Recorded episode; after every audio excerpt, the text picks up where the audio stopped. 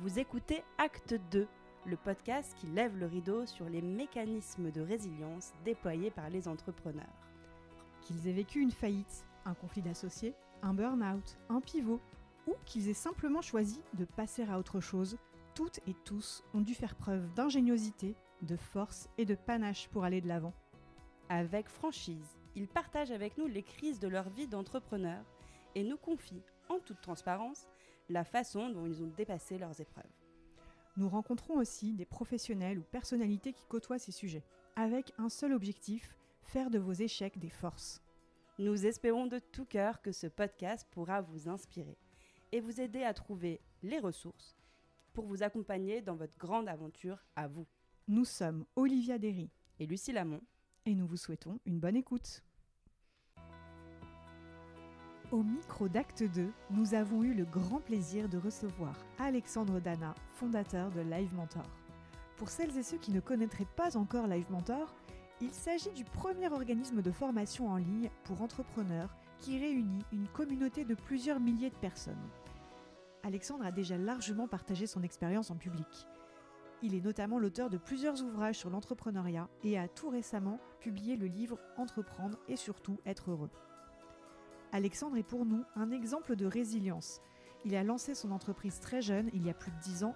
Il a traversé deux burn-out et a beaucoup questionné son rôle au sein de son organisation. Aujourd'hui, c'est accompagné de son associé Anaïs Preto qu'il s'épanouit dans Live Mentor, une belle entreprise qui emploie plus d'une centaine de personnes. Les formations couvrent tous les sujets clés qu'un entrepreneur doit savoir gérer, depuis la vente jusqu'à la gestion en passant par le marketing digital. Mais surtout, depuis peu, il a à cœur d'accompagner l'entrepreneur dans sa connaissance de lui-même et dans son bien-être. Dans son dernier livre, il identifie six blessures qui empêchent l'entrepreneur d'accéder au bonheur et deux d'entre elles m'ont particulièrement interpellé. La peur de l'échec, qu'il cite en premier, et la confrontation à l'échec, qui fait l'objet du dernier chapitre. Vous comprendrez donc aisément pourquoi j'ai été vraiment ravie de recevoir Alexandre.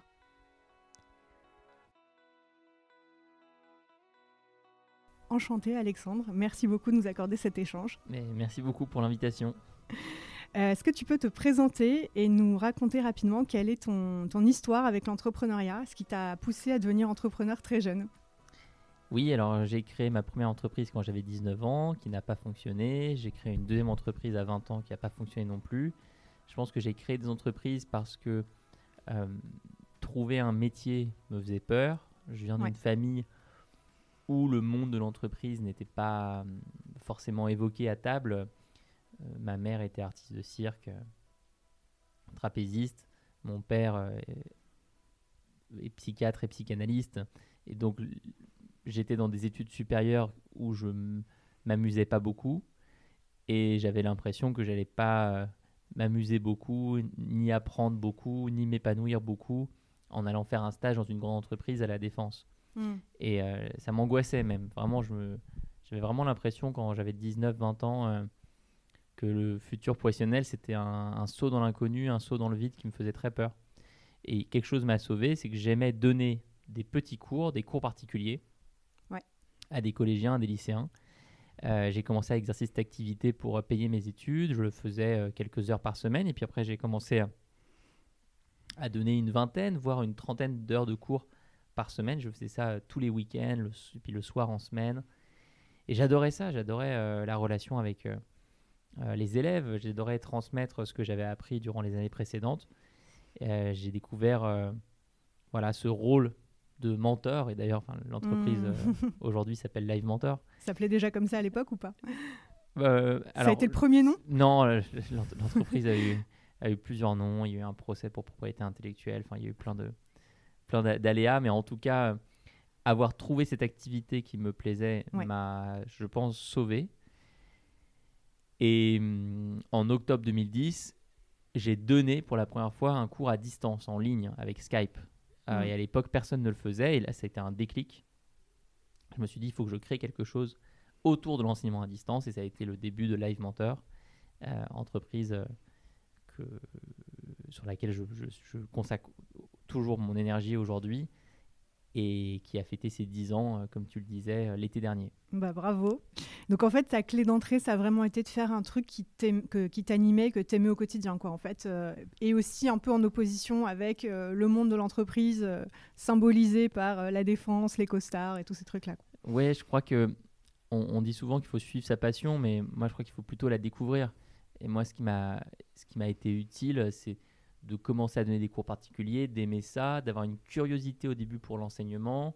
Cette curiosité s'est transformée en intérêt, mmh. l'intérêt s'est transformé en passion, voire en obsession. Puis au fil des années, j'ai commencé à lire les livres de Maria Montessori, j'ai commencé à m'intéresser à, la pédagogie, aux manières de transmettre, aux manières d'apprendre, mmh. aux intelligences multiples, euh, au neuroatypisme plus récemment. ça vient avec le temps au final. Mmh. Euh, mais quand j'étais collégien, lycéen, je ne savais pas que j'avais une passion pour l'enseignement. Ok, c'est venu vraiment euh, petit à petit à, en fait, à explorer euh, plus en profondeur des choses qui t'animaient. et tu te, qu'est-ce que tu en attendais? Tu disais ça peut devenir un business, je peux gagner ma vie avec.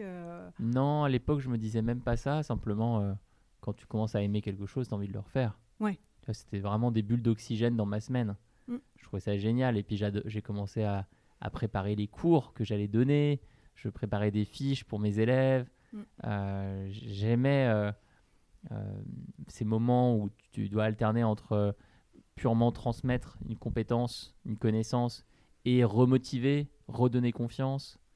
Donc c'est c'est vraiment été tout un chemin. Mais qui d'ailleurs m'a permis de tenir, je pense, durant les premières années de Live Mentor, puisque économiquement, L'entreprise avait beaucoup de difficultés. Pendant les cinq premières années, on se payait quasiment pas. Moi, je suis retourné habiter chez ma mère à 29 ans. Enfin, les, le début de l'entrepreneuriat a été très dur. Mais comme j'aimais infiniment mm. euh, l'objet de l'entreprise. Ah, ça, c'est hyper important. Ouais. On en reparlera tout à l'heure. Ouais. Ça m'a beaucoup aidé.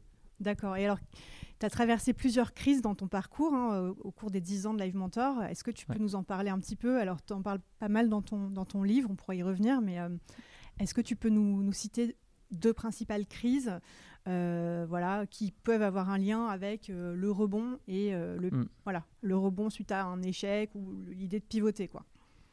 Alors, il y a des crises au niveau de l'entreprise et puis des crises au niveau individuel. Ce pas toujours les mêmes.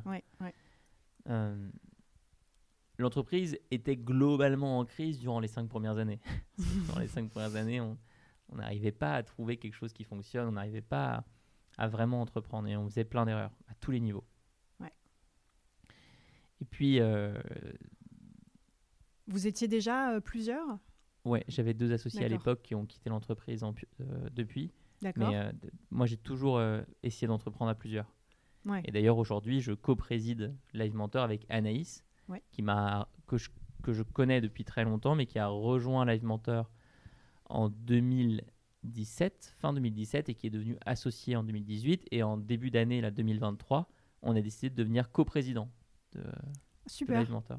Ok. C'est quelque chose d'assez rare au je final. Je savais pas que ça existait, euh, d'ailleurs. En général, tu as euh, président et euh, directeur général, mais je savais pas que tu pouvais mettre deux présidents. C'est une SA Absolument. mais, mais on, a, on est super fiers d'avoir fait, d'avoir fait cette transition et aussi très content bah, d'incarner une entreprise où il peut y avoir une homme et, un homme et une femme euh, euh, à la tête. Ouais, tout à fait. Bon, ça c'est déjà le cas depuis plusieurs années, parce qu'on a, on a toujours co-dirigé la boîte, mais c'est bien, je trouve, de l'officialiser avec, mm. euh, avec le statut.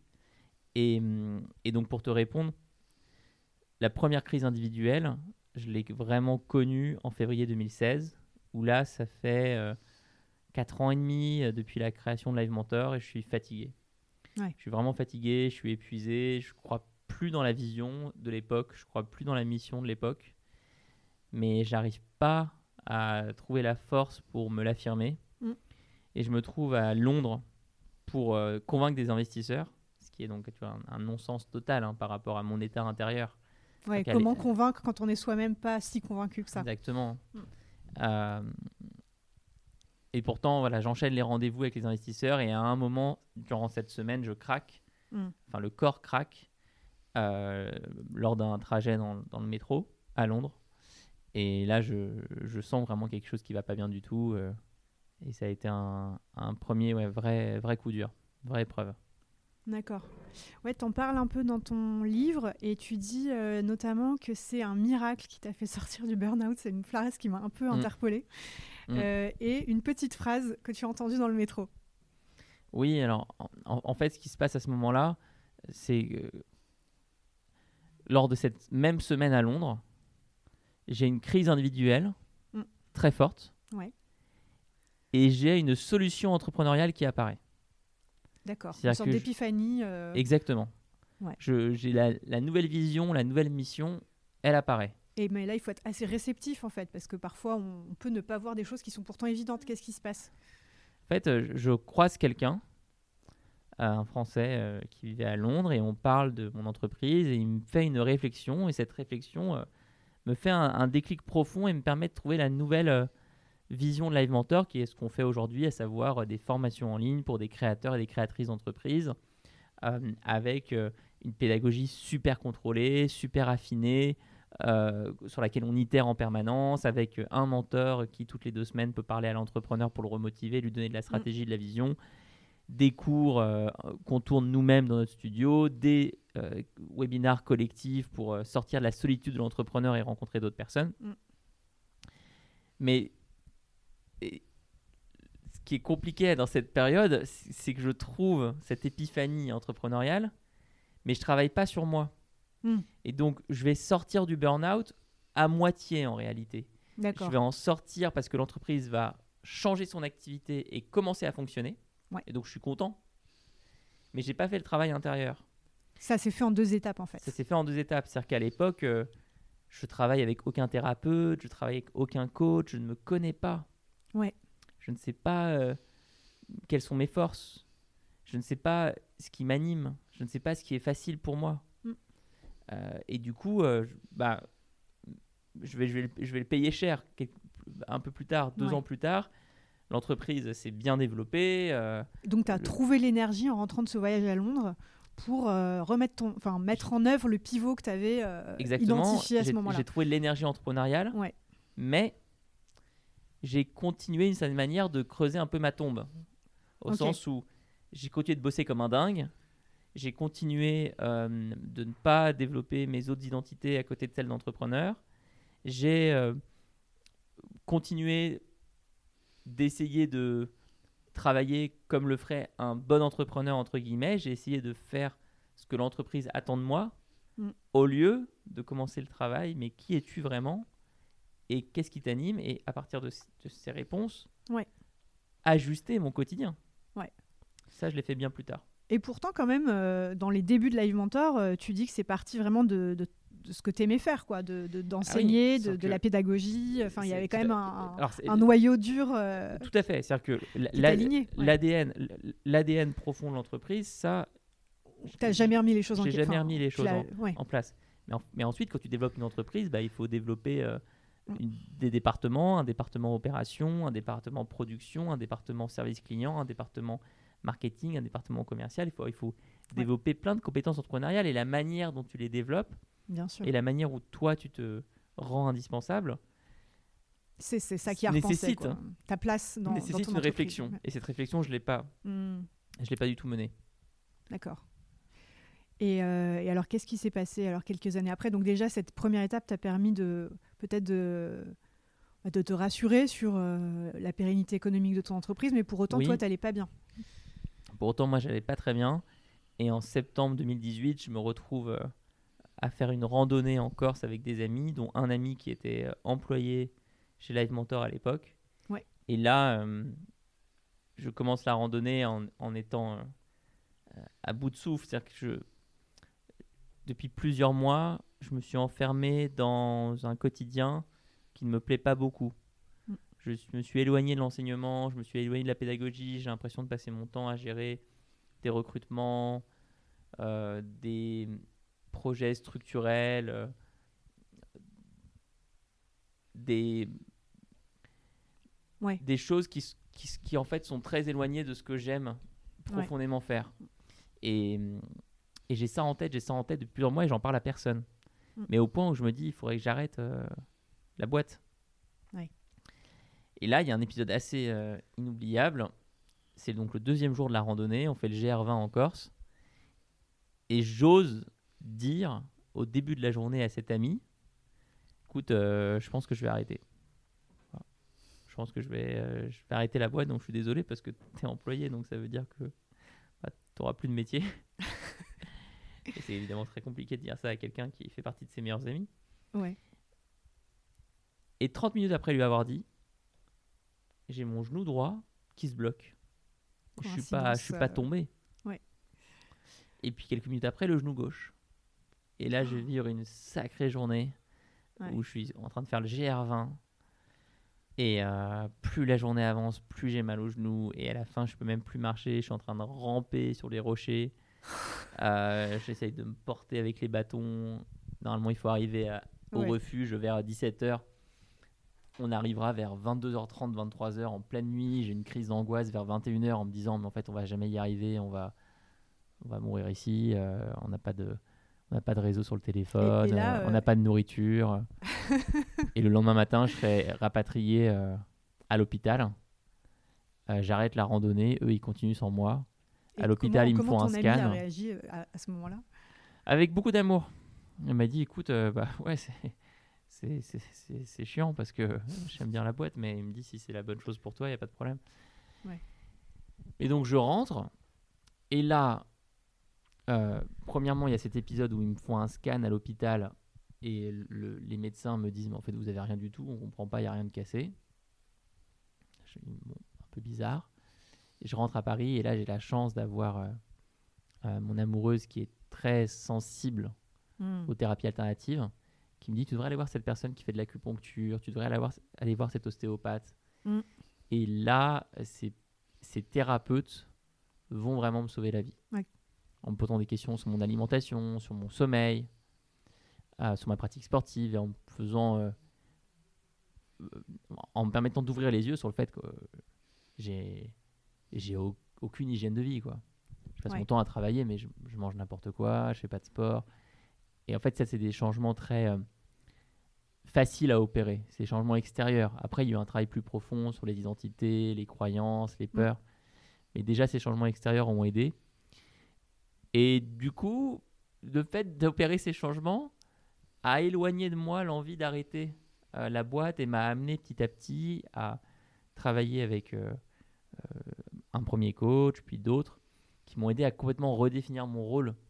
Donc finalement, le problème, c'était pas ta boîte, c'était ton rôle dans la boîte. Exactement. C'est pas, t'as même pas fait de pivot de, de ton entreprise. Non, Pour pas le du coup, tout. Mais j'ai fait un gros pivot sur mes activités au sein de l'entreprise.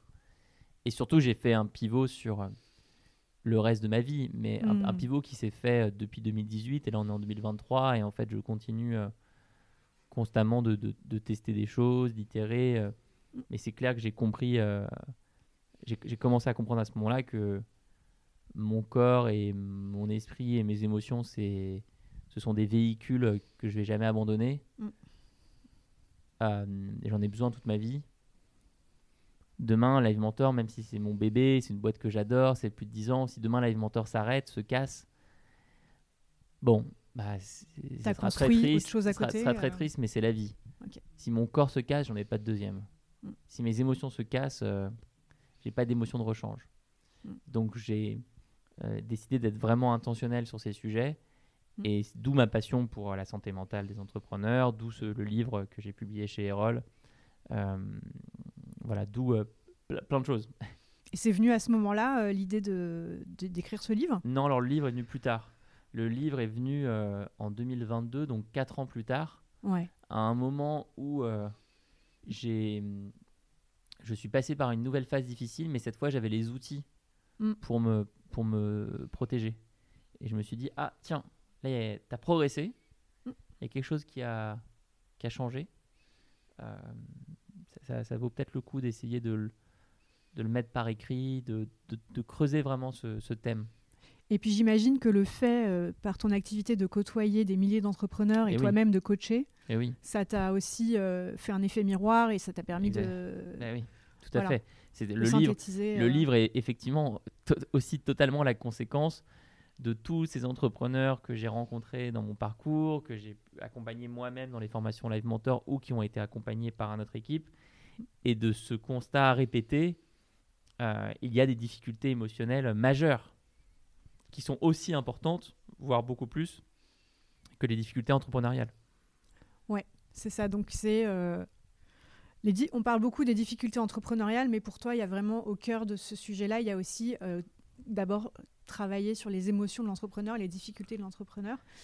Euh, comprendre qui on est. Ouais, Vraiment, comprendre qui vraiment, on est. vraiment comprendre qui on est, comprendre ce, ce mouvement qu'on a à l'intérieur de nous, qui peut être euh, euh, appréhendé via des via plein d'outils, mais notamment les modèles comportementaux, les- Ouais. les, outils de personnalité. Lesquels, par M- exemple bah, MBTI, c'est le, c'est le plus connu, qui a été euh, inventé à partir des travaux de Jung. Donc Jung Ouais. qui était le, le, bras droit, entre guillemets, de Freud, qui ensuite s'est scindé de l'école freudienne pour, euh, suite à différents désaccords, euh, mais qui a beaucoup travaillé sur la notion d'archétype. Ouais. Et son travail a donné naissance au MBTI. On peut aussi citer Processcom, qui est un outil inventé par la NASA. Mm. Euh, on peut parler de l'énéagramme, on peut parler du human design, on peut parler euh, des cinq portes de Fabrice Midal, le philosophe euh, français qui a notamment écrit le bouquin Foutez-vous la paix, qui a sorti Ouais. un livre qui s'appelle Les cinq portes et avec qui j'ai j'ai collaboré pour sortir une formation intitulée Les cinq portes des entrepreneurs. Parce que je trouve que son travail est de- vraiment de très grande qualité. Elle est sortie cette formation ou pas? Oui, elle, elle est sortie en début d'année Super 2023. intéressant. Bah, ça, je, trouve que c'est hyper intéressant d'en d'en parler justement euh, bah, en lien. Alors là, tu racontes ton parcours. Finalement, euh, on se rend compte que Live Mentor a toujours euh, été là. Enfin, tu n'as jamais fermé Live Mentor, mais on a aussi Mm. des entrepreneurs donc on a rencontré qui vivent des périodes de jachère. Mm. Donc après la fermeture de leur boîte ou après une sortie, Oui. euh, qui sont un peu euh, face au, à une sorte de vide et euh, donc qui, ça- qui- qui ont besoin de s'équiper d'outils pour bah voilà, savoir comment aller de l'avant et bah, finalement ça revient un petit peu au même aussi, c'est-à-dire comment euh, soi-même décider de la suite, trouver sa place dans la suite en fait de ton, de ton parcours. Oui, et, tu- et tu sais, encore plus surprenant, tu as beaucoup d'entrepreneurs qui ont vendu leur entreprise et parfois pour euh, des montants très importants Mm. et qui vont très mal. Ah mais je, oui oui j'imagine très bien mais d'ailleurs ça fait complètement écho on le sent dans la postface euh, d'Augustin Paluel-Marmont de ton livre je sais pas s'il est allé très mal mais en tout cas euh, il euh, en tout cas j'ai- pris quelques notes de ce qu'il a dit parce que j'ai trouvé ça assez fou donc euh, Augustin Mm. Paluel-Marmont qui est le cofondateur de Michel et Augustin hein, qui est Tout un à fait. énorme un énorme succès au sens euh, je sais pas Entrepreneuriat. ouais. entrepreneurial hein, bien sûr ils ont vendu boîte, à Danone boîte rentable, revendue. voilà, c'est puis c'est on peut définir le succès, mais bon. Mais euh, ouais, il dit qu'il a il a dû trouver a posteriori du sens dans ce qu'il avait fait avec euh, Mm. Michel et Augustin et que ça avait été, euh, je pense, que ça a été assez dur euh, de traverser cette période. Donc il parle lui de jachère euh, où il s'est laissé du temps pour justement ne rien faire, Mais je le pas remercie, rien euh, faire hein, d'ailleurs. Je, je le remercie beaucoup pour son témoignage qui est plein de d'authenticité et de vulnérabilité. Tout à fait. Et ouais, donc euh, il dit euh, les, les- la, jachère, c'est la terre non cultivée temporairement pour permettre la reconstitution de la fertilité du sol. Mm. Et euh, toi, est-ce que ça te parle en fait cette idée de, de, de créer un moment de, Je pense qu'il du vide enfin, il faut, de- il faut- il faut- il faut toujours créer l'espace pour se connaître. Mm. Ça, C'est la phrase de Jung, le plus grand défi de l'homme, c'est de se comprendre. Et effectivement, pour des personnes qui viennent de clôturer une aventure entrepreneuriale, que ce soit via une faillite ou via une revente ou via autre chose, mais qui se sentent vides, qui se sentent perdus, qui se sentent euh, euh, au, au bord du précipice, Mm. euh, il n'y a rien de plus utile que de faire un travail pour se connaître. Au lieu de ressauter direct dans une aventure, euh, ouais, prendre un moment euh, de pause et se dire, mais en fait, euh, qu'est-ce que j'aime vraiment faire? Qu'est-ce qui m'anime? Qu'est-ce qui me donne de l'énergie? Et là-dessus, il y a tellement de, euh, de, de- de cas différents. Il n'y a, y a- y a pas de- il y a pas de modèle unique. Enfin, il y a, il y a autant de réalités que, que d'êtres humains. Des personnes qui vont adorer être en relation, euh, découvrir de nouvelles personnes, euh, être dans ce foisonnement constant. D'autres personnes qui vont adorer être au contraire en paix, dans la création d'un espace qui est stable. Mm. D'autres personnes encore qui vont adorer euh, résoudre des problèmes et des problèmes euh, très complexes. Plein de, plein de cas différents. Super intéressant. Mais en tout cas, ouais, cet outil des cinq portes, euh, je pense qu'on va le citer dans les, enfin, dans les notes, euh, entre autres, avec tous les outils que tu as cités, parce que je trouve que c'est vraiment pas mal. C'est des moments où, voilà, ce- où tu sors un peu du quotidien et de ce qui peut être assez euh, intense. En fait, Euh, l'entrepreneuriat, c'est quelque chose d'assez intense, mais trouver des moments où tu peux euh, prendre du recul, prendre un pas de recul, eh ben, il, faut, il faut savoir à ce moment-là se, se faire accompagner et s'écouter. C'est évident. Moi, si je pouvais recommencer mon parcours, revenir en 2012, au lieu d'investir dès le début dans, je sais pas, une agence web qui va te faire ton site, ton logo, fait, je me dirais dès le début quelle est la part de mon budget que je consacre à moi-même. Ah oui. C'est- moi le moteur de l'entreprise. Oui, il faudrait Sur- le mettre en surtout. expense dans, tes, dans, ta boîte. euh. Mais c'est ce qu'on fait aujourd'hui Ouais, avec mon ouais. associé Anaïs, en partie. On a une, enfin moi, à, ti- à titre personnel, j'ai une partie euh, de mes investissements en coaching qui, qui passe via Live Mentor. Et de la même manière que le, co- le coaching, ouais, ça c'est assez classique, mais, euh, mais au-delà de ça, même les, toutes sortes de thérapies. euh. Mais nous, ch- chaque année, on va plus loin dans cette, Ouais. euh, dans, dans cette démarche-là, dans le sens où on a parfois recruté des coachs pour nous aider dans le fonctionnement de notre comité de direction. Donc, pour nous aider, Anaïs, moi, et puis notre directeur financier, notre directeur de la communication, notre directrice des opérations, etc., etc., à mieux se comprendre, mieux travailler ensemble. Euh, on a depuis, je pense, deux ou trois ans maintenant, un budget de formation par salarié. Donc le salarié qui a envie de suivre une formation peut le faire et on paye, euh, je crois qu'on a quelques, quelques centaines d'euros. Euh, on vient de transformer une salle de réunion en salle de sport. Dans les bureaux de Paris, on va faire la même chose dans les bureaux de Aix. hein.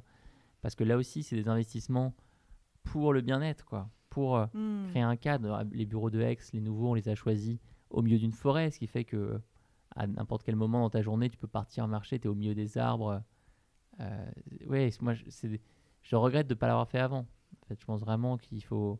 Vous êtes combien aujourd'hui euh, chez Live Mentor? Une centaine de salariés. Ça donne envie de, de postuler, hein, tout ce que tu, rac- ce que tu racontes. on, est, on est une centaine de salariés euh, répartis sur trois bureaux, Paris, Aix-en-Provence et Vannes, avec certains salariés qui Ouais. sont en télétravail total à Grenoble, Bordeaux, euh, enfin, n'importe où en France ou même, et même ailleurs. Et on a 150 freelances Mm. qui euh, travaillent avec nous tous les mois. Top. Qui sont majoritairement les mentors euh, qui accompagnent les personnes en formation.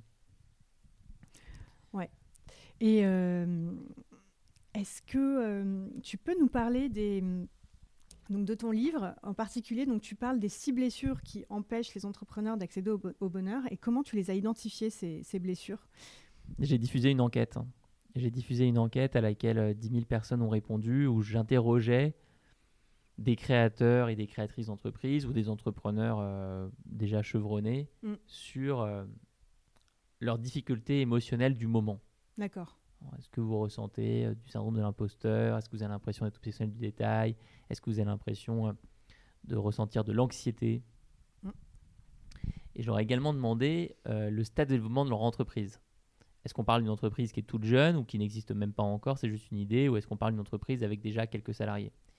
Et c'est vrai que les résultats ont été euh, bon, déjà très nombreux, ce, qui est- ce à quoi je m'attendais pas du Com- tout. combien de retours tu as eu? 10 000. Et j'étais pas du tout prêt à ça. En fait, moi, je- moi à la base, Ça a eu un énorme écho en fait. moi, moi, à la base, Ouais. je, pens- je pensais pas faire un livre. En fait, je voulais juste faire une enquête et puis euh, peut-être faire un article de blog Mm. avec les, je sais pas, les 10 personnes qui auraient répondu. Puis euh, je lance le truc un soir. euh, je me réveille le matin, je vois qu'il y a déjà 800 réponses. Je me dis, mais c'est pas possible.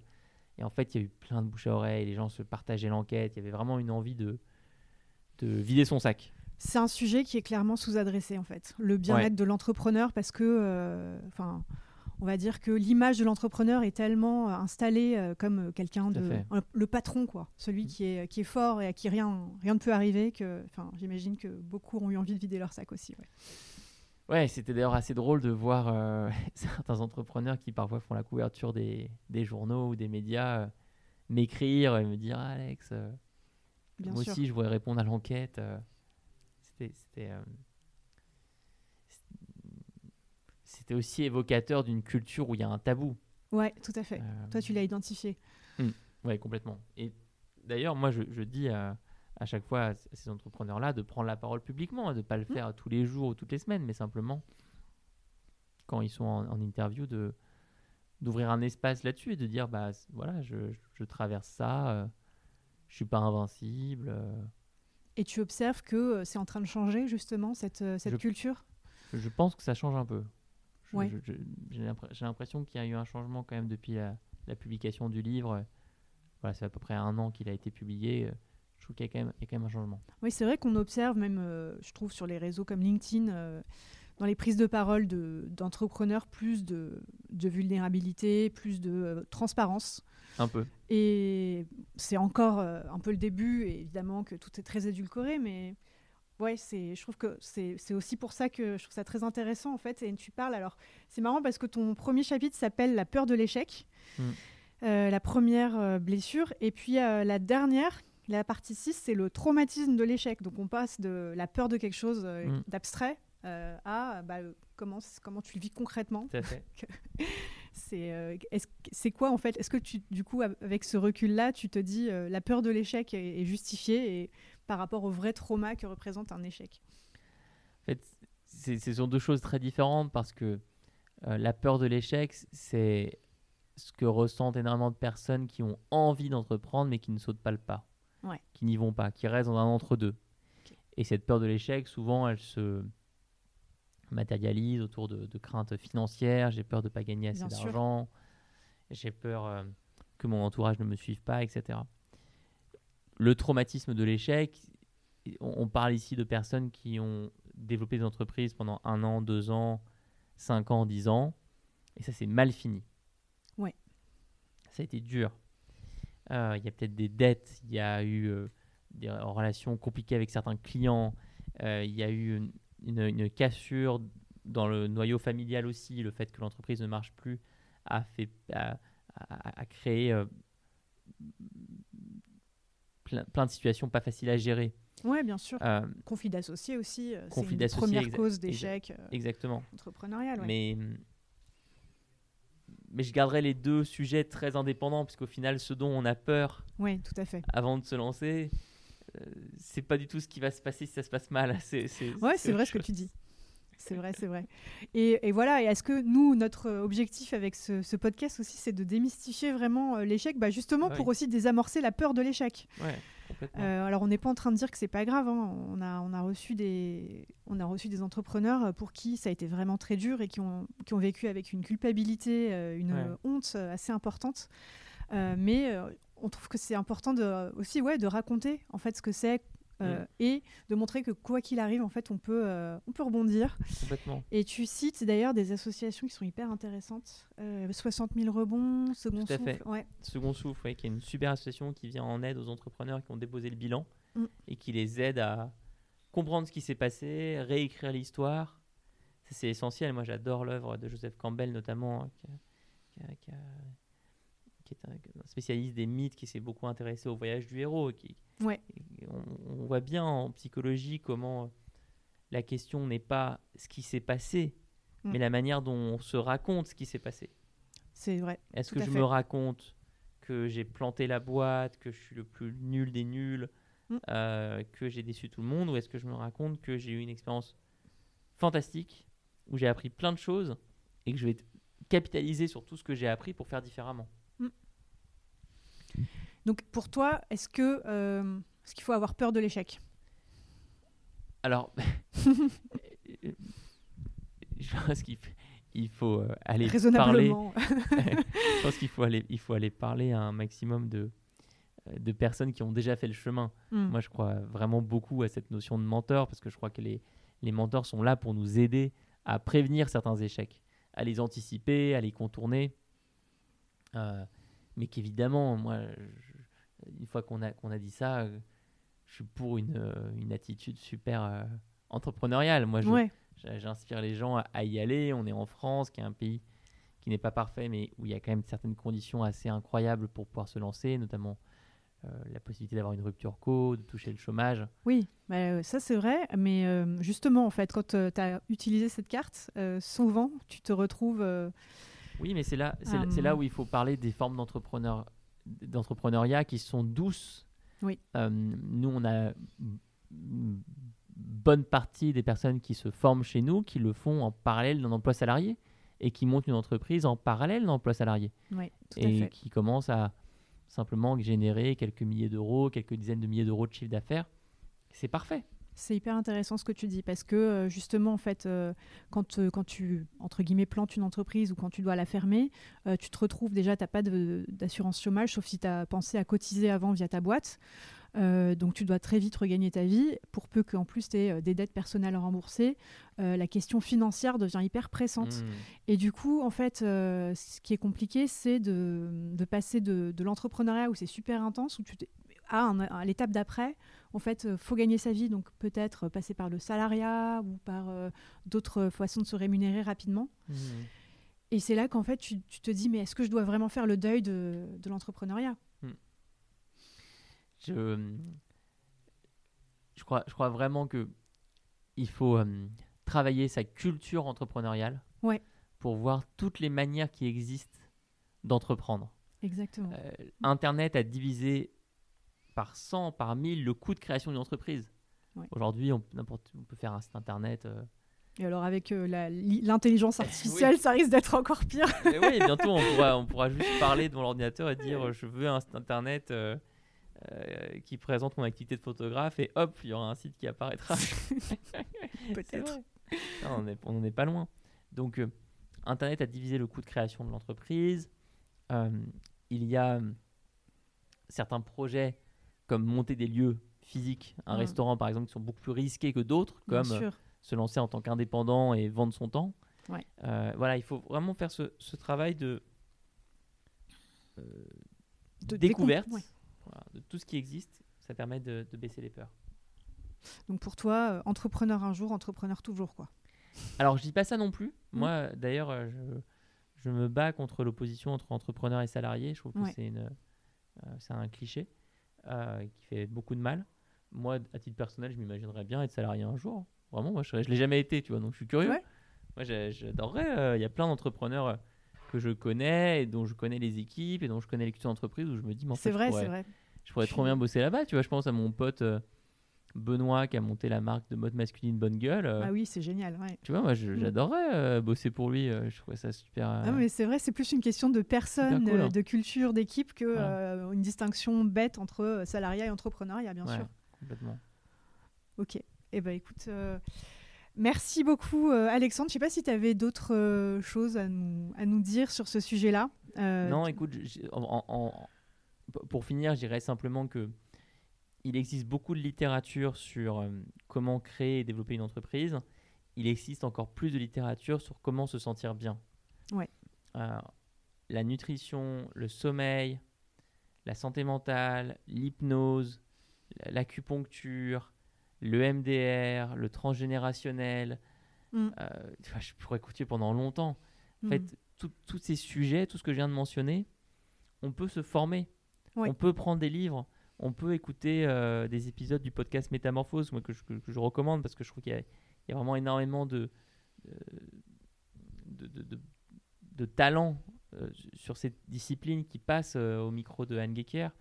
On peut faire un pas là-dedans et faire ensuite des changements qui font beaucoup de bien. D'accord, donc ça c'est je- voilà, mon mot de la fin, c'est soyez curieux. Ouais. de tout ce qui permet S'écouter, se, laisser euh, de l'espace pour soi. de euh, se sentir bien. Ouais, bah écoute, euh, c'est un super mot de la fin. Je suis totalement alignée. On citera. euh, merci pour- beaucoup pour, euh, bah, pour euh, toutes les ressources que tu viens de nous citer. On va vraiment les mettre en, en lien. Si, si tu as des, des noms de professionnels aussi à recommander, peut-être. Ouais, que, avec- on- plaisir. voilà, on, on mettra aussi des, des- des liens. C'était super intéressant. Euh, je vous, vraiment, je vous incite à lire euh, Entreprendre et surtout Être heureux, qui propose encore plus de ressources. Et merci Alexandre. Merci beaucoup. Un grand merci à vous d'avoir écouté jusqu'au bout et surtout mille merci à Alexandre d'avoir accepté notre invitation et partagé son expérience. Nous espérons que vous avez été aussi inspirés que nous. Nous mettrons des liens vers tous les contenus cités par Alexandre. Si cet épisode vous a plu et si vous pensez à quelqu'un de votre entourage qui pourrait l'apprécier, n'hésitez pas à partager. Et surtout, pour nous soutenir, une note sur votre plateforme préférée et un partage nous aide énormément. À très vite!